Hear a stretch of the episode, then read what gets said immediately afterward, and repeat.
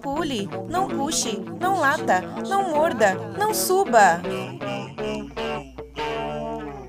Ei, meu nome não é não. Bom dia, boa tarde, boa noite, pessoal. Olá, ouvintes do Meu Nome Não É Não. Como vão do lado daí?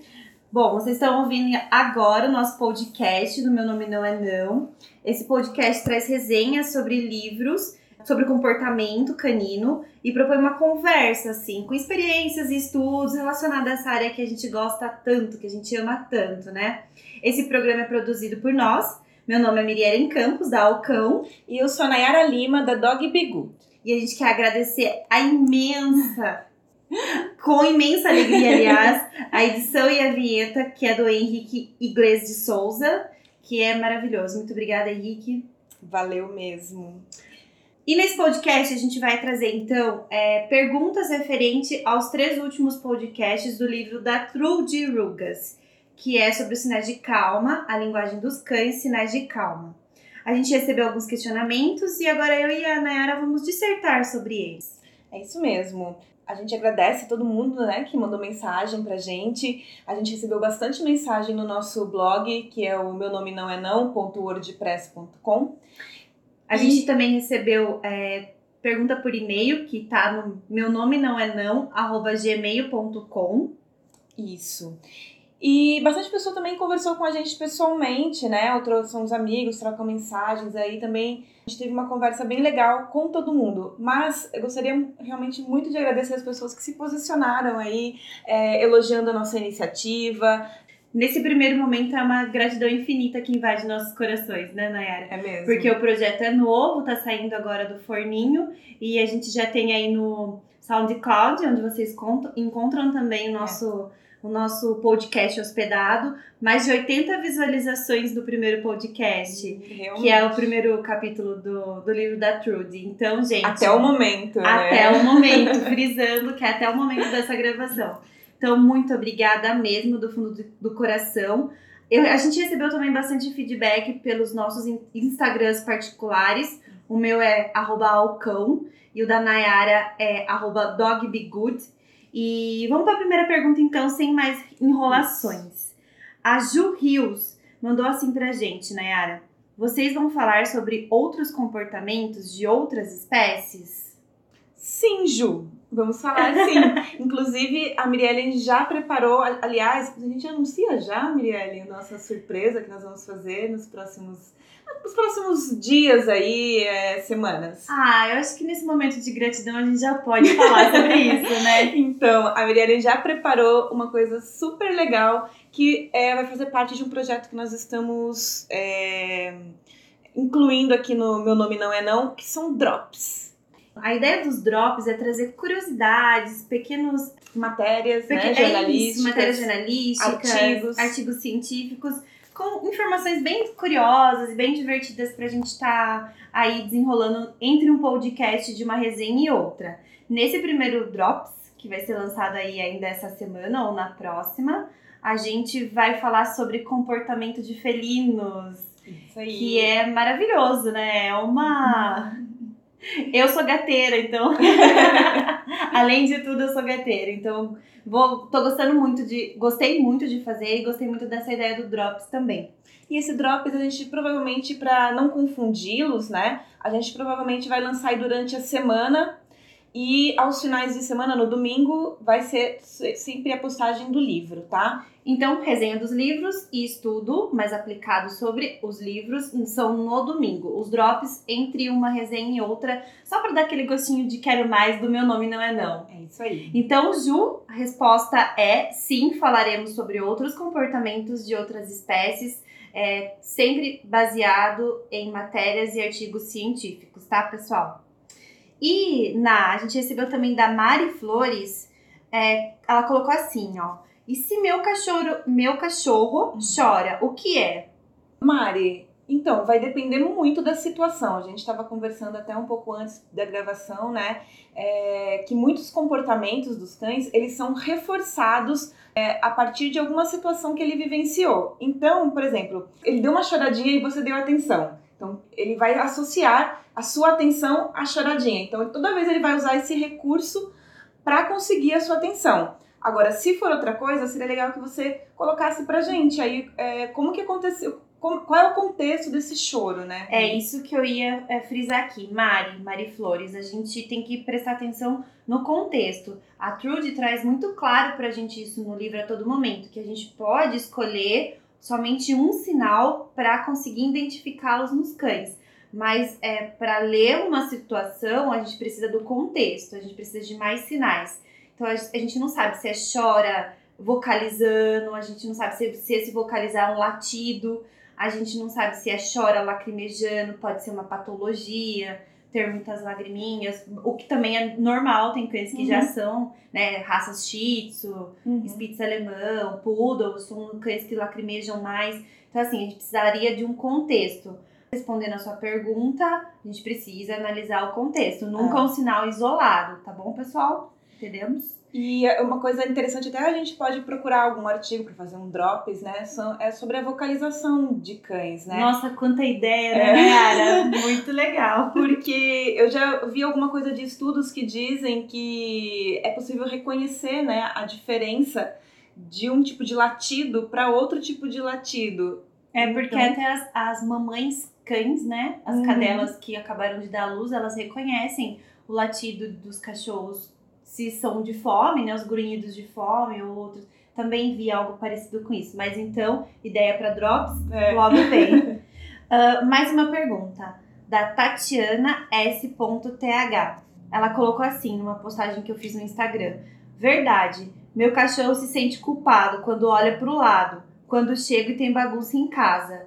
Eu entendi que nesse contexto ela chegou e aí ele tinha feito uma bagunça e ele tava olhando pro lado. E a gente falou sobre olhar pro, pro lado, uhum. acho que foi um dos primeiros sinais, né? Os primeiros sinais de calma que a gente falou no, do livro da Trude, no primeiro no segundo podcast. E ela tá lendo aqui para mim que o cachorro sente culpado e olha pro lado. É, vamos deixar primeiro uma coisa mais esclarecida que cães não sentem culpa. É. Existem muitos estudos que já comprovam isso. Também é uma ótima ideia para a gente Exatamente. resenhar aí sobre esse tema. E você lembra sobre olhar para o lado, Ná, que a gente falou? Ela, ela, a Turid coloca que o olhar para o lado é uma forma de você não encarar de frente, né? A pessoa ou o outro cachorro. Então é uma forma de dizer, olha, eu tô de boa, eu tô tranquilo, eu não quero confronto, eu não quero conflito.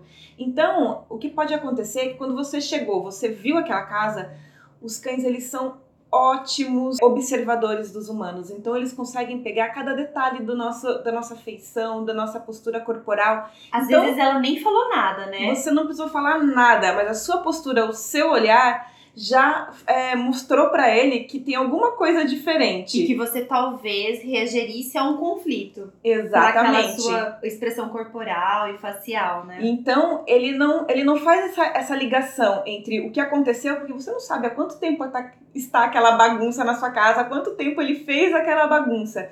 E os cães, eles não conseguem fazer essa associação tão dispersa de, de uma de causa e consequência. A causa consequência os cães é direta, assim, é imediato. Tanto que durante os treinos a gente usa o clicker, né? Para os cães saberem exatamente o que a gente está reforçando, o que a gente quer deles. Então, é, por isso que quando você chega em casa e o, e o cão tem uma postura de culpado, na verdade ele está muito mais tentando evitar um conflito com você, porque você está com uma postura estranha diante dele, do que realmente porque ele sabe que ele fez uma coisa duas horas atrás. Então, Tati, é, Tatiana STH, a gente pode concluir que realmente ele fez um sinal de calma. Isso, Isso. é um fato. Mas ele não, não foi por se sentir culpado. Foi pelo, pelo real momento do que estava acontecendo, pela sua postura, pela sua reação. Ele olhou para o lado para te apaziguar, para apaziguar a situação e dizer: não, não quero briga. Não quero briga. Tô de boa. ele nem sabe o que ele fez mais, né? É, a gente também teve uma observação, na verdade, de uma pessoa que a gente admira bastante, que a gente falou em relação à Vesla, a cachorra da, da Trude, né, que foi de onde veio todo o estudo referente aos sinais de calma, catalogação. Cata... nossa, cataloga. todo, todo o processo científico do estudo, É. né, em que ela fez, o catálogo de todos os sinais Isso. de calma. Vamos E- desviar das palavras difíceis. É, e a gente falou que a Vesla, ela retrata isso no livro, que a Vesla, ela passou a não ser mais reativa por conseguir ler melhor os sinais de calma que estavam em volta dela e começou a expressar melhor esses sinais de calma. E uma pessoa que a gente admira bastante falou assim: é, reatividade não desaparece. Exatamente. E ela ainda comentou que esses casos são muito fora da curva, assim. Se acontecem, ela até questionou se realmente acontecem ou não. Mas se acontecem, eles são extremamente fora da curva. Ou seja, eles não são comuns, não é uma coisa que acontece com todos os cães. E Então a Vesla, ela não perdeu a reatividade. Pode ser que ela tenha desenvolvido outros treinamentos para que a. Vesla perdesse a reatividade somente por aprender os, os sinais. Não foi, É, né? às vezes, às vezes ela continua sendo tímida com alguma, em, em alguma situação, ou tem medo de alguma situação, mas hoje ela sabe como se como lidar com este com, a- com as situações. Então isso melhorou, né? re- Resolveu os, os grandes problemas aí de, de reatividade que ela tinha. Mas reatividade é um dos maiores problemas mesmo, né? É. Na parte de comportamento animal. Por isso que é tão importante a socialização dos cães com todos os tipos de, né? É, ambientes e situações quando eles ainda são filhotinhos, né? É. Ó, mais um drops. Socialização. Socialização. Isso é, isso é muito importante, muito legal. E, e a gente sempre. A gente ou- ouve muito falar sobre socialização, mas a gente às vezes. Às vezes a ficha não cai, né, a respeito desse assunto. Eu mesma, com o meu cachorro, eu ouvia, ouvia falar, mas a ficha nunca tinha caído. Foi cair na hora que passou o período crucial ali da, socialização. É que caiu a ficha sobre a importância desse momento. Não temos cães perfeitos, a gente sabe que é, o mundo deles é diferente do nosso mundo. É, a gente tá deixando aí um spoiler pro próximo podcast de É resenha de livros, mas ah, é importante a gente conversar, discutir e entender sempre baseado nos que os melhores autores falam pra gente sobre esse assunto. É, mais um momento de gratidão, né, Era pra gente finalizar?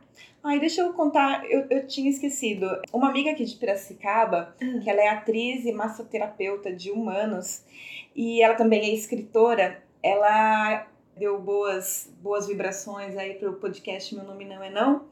E ela falou que ela tem um, que ela tem um conto, né, sobre cães. E daí eu pedi para ela mandar. Então ela mandou, só que, o, só que o conto é bem longo. Ela chama Luzia Estocco. Luzia, muito obrigada por ter Ai, enviado. Muito obrigada, Luzia, pela, pelo incentivo ao nosso podcast. Eu vou deixar lá no blog para quem quiser ler esse conto. Tá? Nossa, Porque muito ele é longo, bacana. então não muito daria pra trazer. demais. Demais. Então, gente, o blog é meu nome não é não. .wordpress.com Então, momento gratidão agora. Queria agradecer muito é, ao Instagram, arroba Paz e Amor Pets, pela postagem que eles nos deram um biscoito. e a gente ficou muito grato por fazer parte de um pouquinho do seu dia, dos seus estudos. Muito obrigada mesmo. Quem mais? Várias pessoas lá do grupo do Networking Positivo, que foi promovido pela Tudo de Cão. Várias pessoas é, mandaram também é, boas vibrações, boas energias. A E, Luana do Meu Mundo né, Golden. a Luana, Luana do Meu Mundo Golden. É o Dante Camacho, da Dante Dogs Works, que é assim, um, né, um- Referência, né? referência na parte de comportamento animal e de treino, agility e tudo mais. Ah, Camille Chamoni, no nosso grupo do seu Bulldog francês. Camille, muito obrigada pelo biscoito também. Todas as meninas do grupo do seu Bulldog francês que apoiaram a gente, que estão ouvindo o podcast, que são uma das 80 pessoas que estão lá de ouvintes no SoundCloud. Quem mais? A Emanuele Moraes também nos, nos elogiou pela iniciativa. A Manuele também, referência aí no, no mundo, né? Canino, de comportamento canino, treinadora. Gente, muito obrigada mesmo. Então vocês encontram. A gente vai anunciar o próximo podcast, o livro que a gente vai ler. Vamos, né? Vamos. falar sobre o próximo livro, então. Momento gratidão fechado. Então a gente vai anunciar agora. O próximo podcast vai ser sobre o livro da Alexandra Horowitz. A Cabeça do Cachorro. Gente, muito bacana. É um Nossa. livro bem denso, bem específico, mas assim, realmente traz a gente pra dentro da cabeça do cachorro, pra gente entender como que funciona ali a parte fisiológica, física, comportamental, o que influencia ou não. Eu gosto muito do, desse livro porque ele é muito científico e ele traz essa visão bastante científica e, como você disse, densa, né? Mais aprofundada a respeito do mundo, do universo canino. Porque afinal de contas, o nosso cachorro não é tão não simples assim, né? É muito complexo. É muito complexo e ela coloca isso, né? no- Nos inícios aí dos, dos capítulos, os, os primeiros capítulos, ela fala o quanto o nosso, o quanto nosso cão, que a gente acha que é tão comum, né? Convive conosco o tempo todo, né? Então, gente, tem drops no meio da semana e tem podcast no domingo. Próximo podcast, então, A Cabeça do Cachorro, da Alexandra Orovitz. Obrigada, pessoal. Muito obrigada! Bom Até dia, boa tarde, boa noite até a próxima. Tchau! Tchau. Não pule, não puxe, não lata, não morda, não suba. Ei, meu nome não é não.